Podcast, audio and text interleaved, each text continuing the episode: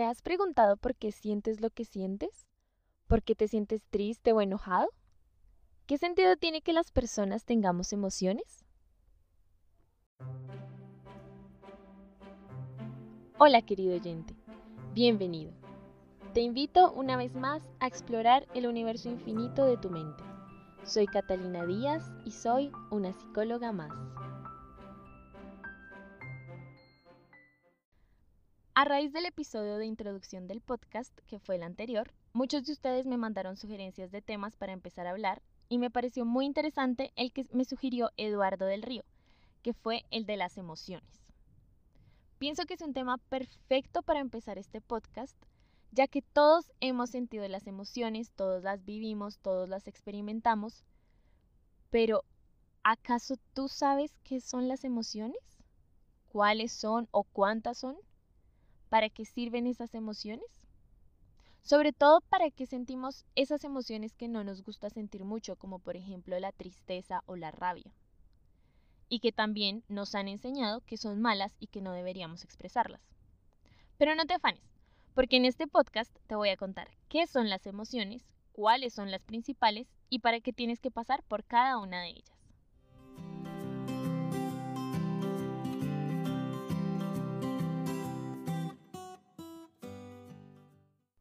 Antes que nada tenemos que empezar a responder qué son las emociones. Las emociones son patrones de reacciones ante sucesos vitales importantes que generan sentimientos, nos activan para la acción, generan estados motivacionales y producen expresiones faciales reconocibles, lo que las hace multidimensionales. ¿Cómo así dirás tú?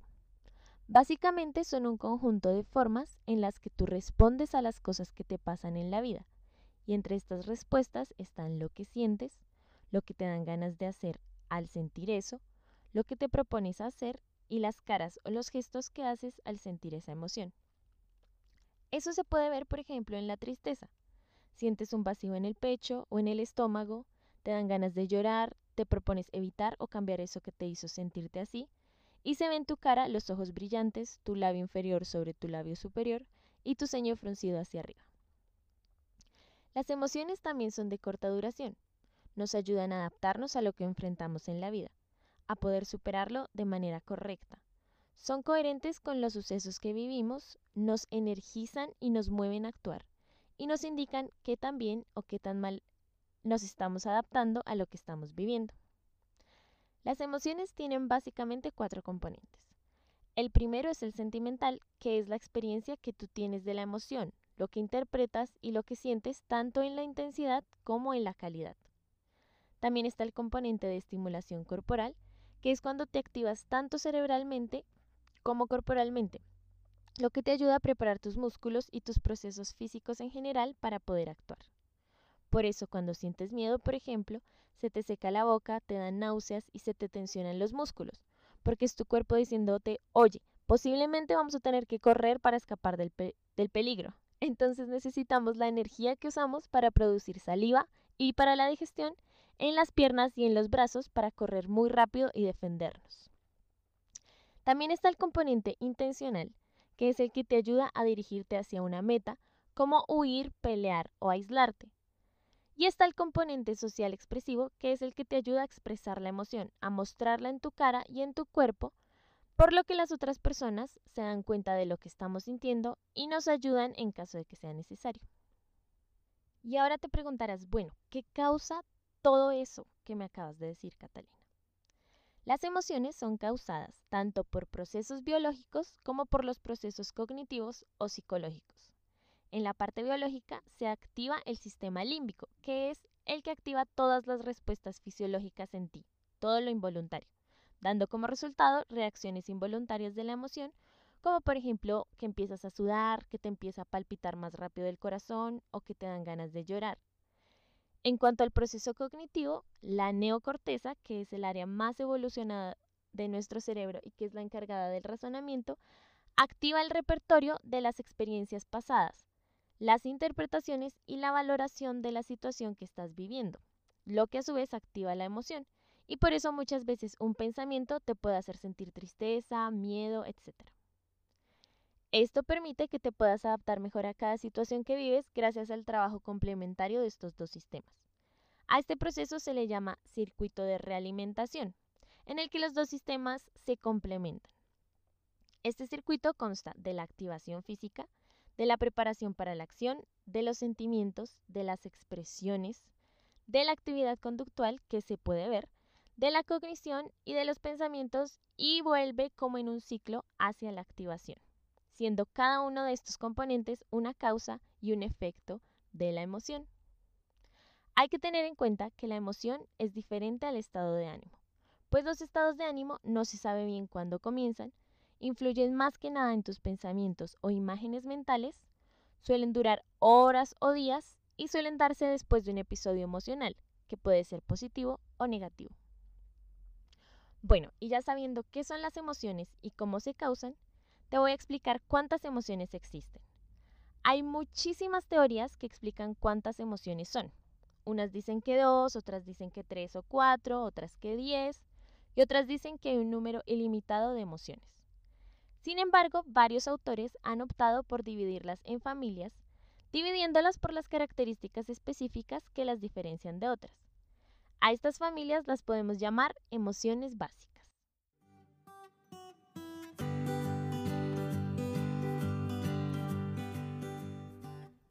Para poder diferenciar una emoción básica de una que no lo es, se tiene en cuenta lo siguiente. Primero, que tenga señales universales que la distingan, es decir, que se den en todas las culturas y que estas señales sean fáciles de predecir, como por ejemplo el ceño fruncido en el enojo o la nariz arrugada en el asco.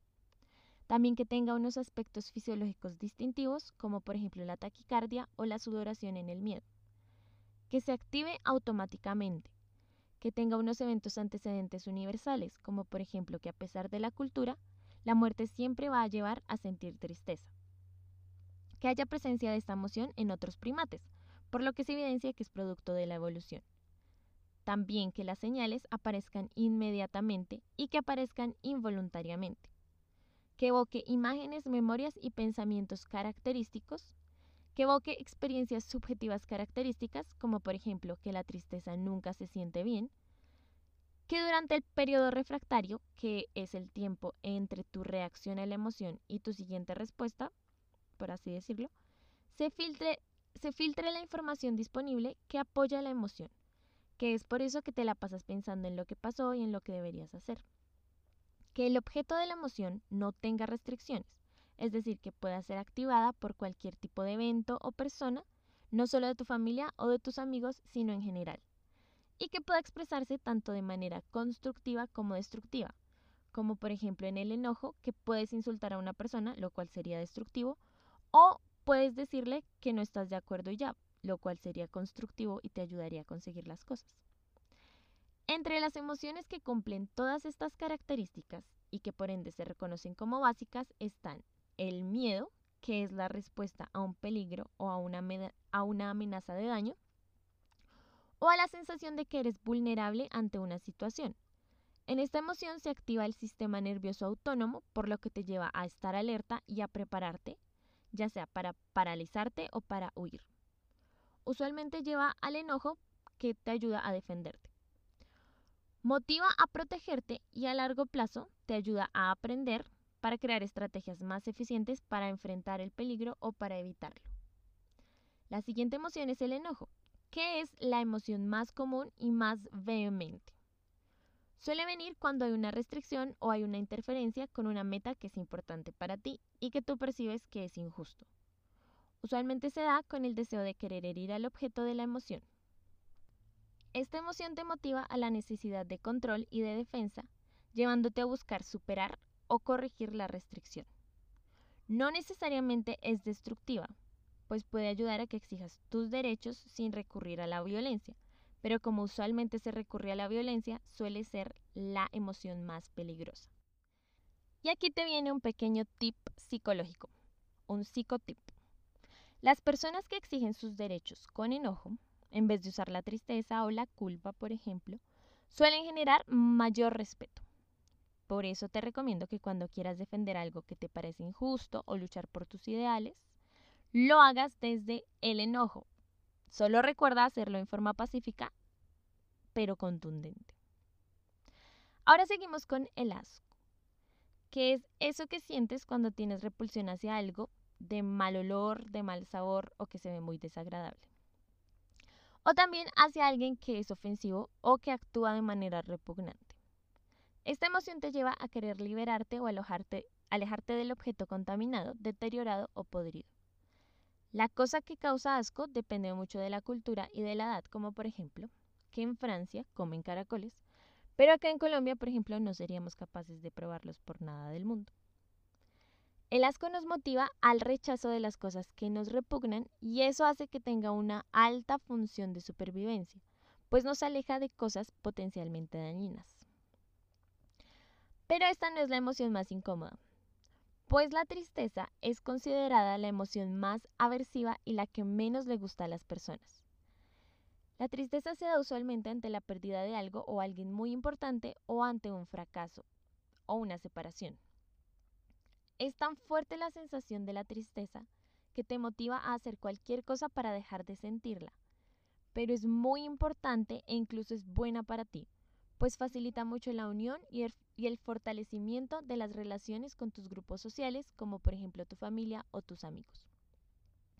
Por otro lado está la sorpresa, que se suele dar como respuesta ante un evento inesperado o ante un objeto que aparece repentinamente es la más breve de las emociones y te lleva a detenerte, te alerta y te orienta hacia eso que te causó sorpresa, llevándote al interés, que usualmente es considerado como otra emoción, y llevándote también a explorar.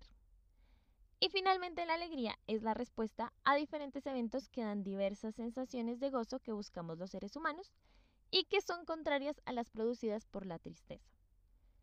La alegría tiene una doble función, pues no solo te ayuda a tranquilizarte a ti mismo y a los demás, disminuyendo las sensaciones incómodas, sino que también tiene una función social, pues ayuda a establecer la confianza entre desconocidos por medio de la sonrisa, lo que a su vez te ayuda a entablar relaciones nuevas. Dentro de esta emoción existen varios tipos de alegría. Por ejemplo, están los placeres sensoriales, que son los buenos olores, los sabores, las sensaciones al tacto y los sonidos placenteros o imágenes bonitas que adquieres, la diversión, que es la respuesta a algo chistoso, el alivio, que es cuando una sensación muy fuerte como el dolor o la tristeza disminuye o desaparece, la excitación, que es lo que conocemos como la emoción, como tener emoción, como qué emoción, es una respuesta intensa ante algo novedoso y desafiante, usualmente acompañada por otra emoción. El asombro es una respuesta ante algo incomprensible que no representa una amenaza. También está el éxtasis, por ejemplo, que es un estado muy intenso de plenitud trascendental. Y aquí vienen unas palabras súper curiosas. Está naches, que es una palabra en yiddish, que describe el sentimiento que tiene un papá o un cuidador o una mamá al presenciar el logro de su pequeño. Está también fiero, que es la palabra italiana para la emoción que se siente cuando nos encontramos con una tarea difícil o un desafío que sabemos que podemos lograr. Y está la palabra en alemán que es Schadenfreude, que es una emoción muy curiosa, que sé que todos han sentido, que es para expresar la emoción que se siente cuando sabemos que un enemigo o alguien que nos cae mal ha perdido o ha sufrido. Impresionante. Y finalmente está el regocijo, que es lo que sentimos cuando presenciamos un acto de bondad o de compasión hacia otra persona. Otras emociones que no se ha comprobado que sean básicas, pero que tienen la mayoría de las características de estas, son la culpa, la vergüenza, la envidia y la compasión familiar. Y hay unos estados mentales que usualmente se consideran emociones, pero que no necesariamente lo son, que son los celos, el amor, el odio y el interés. Las emociones pueden estar puras, que es, por ejemplo, cuando la emoción se da claramente por un evento. O sea, tú sabes que la tristeza se dio por la muerte de tu abuelito. O pueden estar contaminadas, que es cuando la emoción no es coherente con lo que viviste, por lo que parece de forma exagerada e intensa. Entonces, por ejemplo, te dicen algo que usualmente no te causaría ninguna ofensa ni te daría rabia, pero en ese momento, de repente, te empezó a palpitar el corazón muy fuerte, te empezaste a tensionar y te empieza a dar mucha rabia, pero una rabia exagerada. y es ahí cuando la emoción está contaminada. La contaminación de estas emociones se da cuando no has cuidado tu nivel emocional, es decir, que has descuidado tu salud mental. Si las emociones son, por ejemplo, reacciones a un futuro imaginario y no a eventos que pasaron actualmente, como por ejemplo, no es que mi jefe me va a despedir, pero realmente pues solo te llamó la atención. Si las confundes con descripciones de la realidad, es decir, que como te sientes triste, piensas que lo que pasó está terrible, está horrible y no te debería volver a pasar. Usas la emoción para describir tu realidad.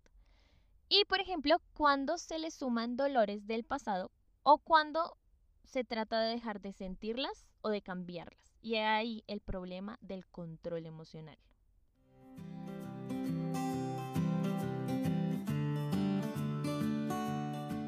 Y ahora sí, tú dirás, bueno, pero Catalina, tú me has dicho todo esto, pero al fin y al cabo, ¿para qué sirve que yo sienta eso? Porque tengo que pasar por esa horrible sensación de la tristeza, porque tengo que ponerme brava con mis amigos y familiares y los amo tanto. Bueno, las emociones básicamente tienen dos funciones que son muy importantes. La primera es que las emociones ayudan a que puedas enfrentarte a las situaciones que vives cada día, a poder sobrellevarlas y superarlas de manera correcta, organizando la forma en la que tienes que actuar ante estas situaciones. Y esto viene desde nuestros antepasados más viejitos, pues las emociones evolucionaron como un medio de supervivencia ante los desafíos que había en nuestro entorno y fueron elegidas por la evolución como la mejor respuesta posible ante un evento. Por ejemplo, imagínate tú que ves a un tigre hambriento y enojado y sientes sorpresa y te dan ganas de ir a explorar. O que ves al mismo tigre y te enojas y lo que te dan ganas son de pelear. O en vez de eso que sientes alegría y te da una alegría inmensa y te dan ganas de ir a abrazar al tigre pues no.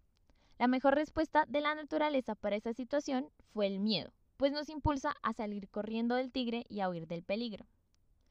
Y gracias al aprendizaje que hemos tenido a través de los años, que lo hemos adquirido por las relaciones sociales, hemos podido flexibilizar estas respuestas ampliando nuestro repertorio a otras situaciones cotidianas. Lo que me lleva a la segunda función, que es que las emociones te ayudan a establecer relaciones sociales.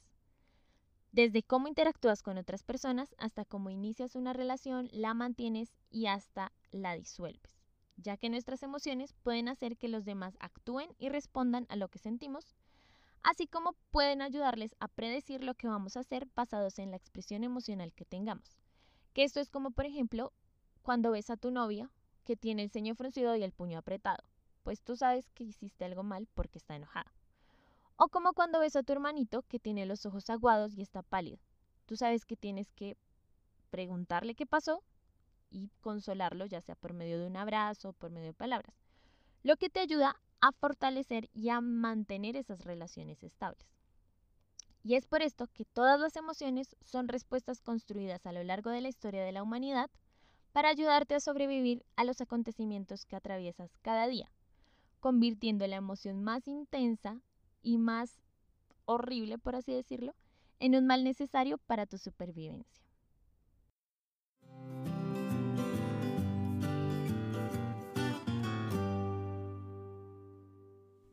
¿Te das cuenta de la importancia de las emociones para sobrevivir? El miedo y el asco te ayudan a alejarte del peligro y de cosas que pueden hacerte daño a corto o a largo plazo. El enojo te lleva a defender lo que consideras tuyo y lo que interpretas como injusto. La tristeza te ayuda a unirte con tu comunidad, tu familia y tus amigos. La alegría te hace más fácil empezar relaciones y te ayuda a tranquilizarte a ti mismo y a los demás. Y la sorpresa te lleva a explorar. Es por esto que no existen emociones malas o dañinas, como nos han enseñado a todos, sino por el contrario, todas te ayudan a vivir bien lo que estás pasando y lo que estás viviendo. Lo que sí es muy dañino es lo que hagas a partir de la emoción, por lo que es necesario que aprendas a manejarlas, no a controlarlas, y a saber cómo actuar frente a ellas, en vez de que tú seas manejado por ellas. Y con esto solo te puede ayudar un psicólogo especializado y de mucha confianza. Espero que hayas aprendido muchísimo en este episodio, que hayas aclarado muchas dudas y que haya despertado tu curiosidad por conocerte un poquito más. Quedo pendiente de todas las preguntas que te hayan surgido y Ahora que te conoces un poquito más, te deseo una excelente semana cargada de mucho amor propio. Acabas de escuchar una psicóloga más. Si tienes alguna pregunta, sugerencia o crees que me faltó algo por decir, no dudes en contactarme y hacérmelo saber a través de mis redes sociales. Gracias por darte este tiempo y por mantenerte en sintonía. Nos escuchamos en un próximo episodio.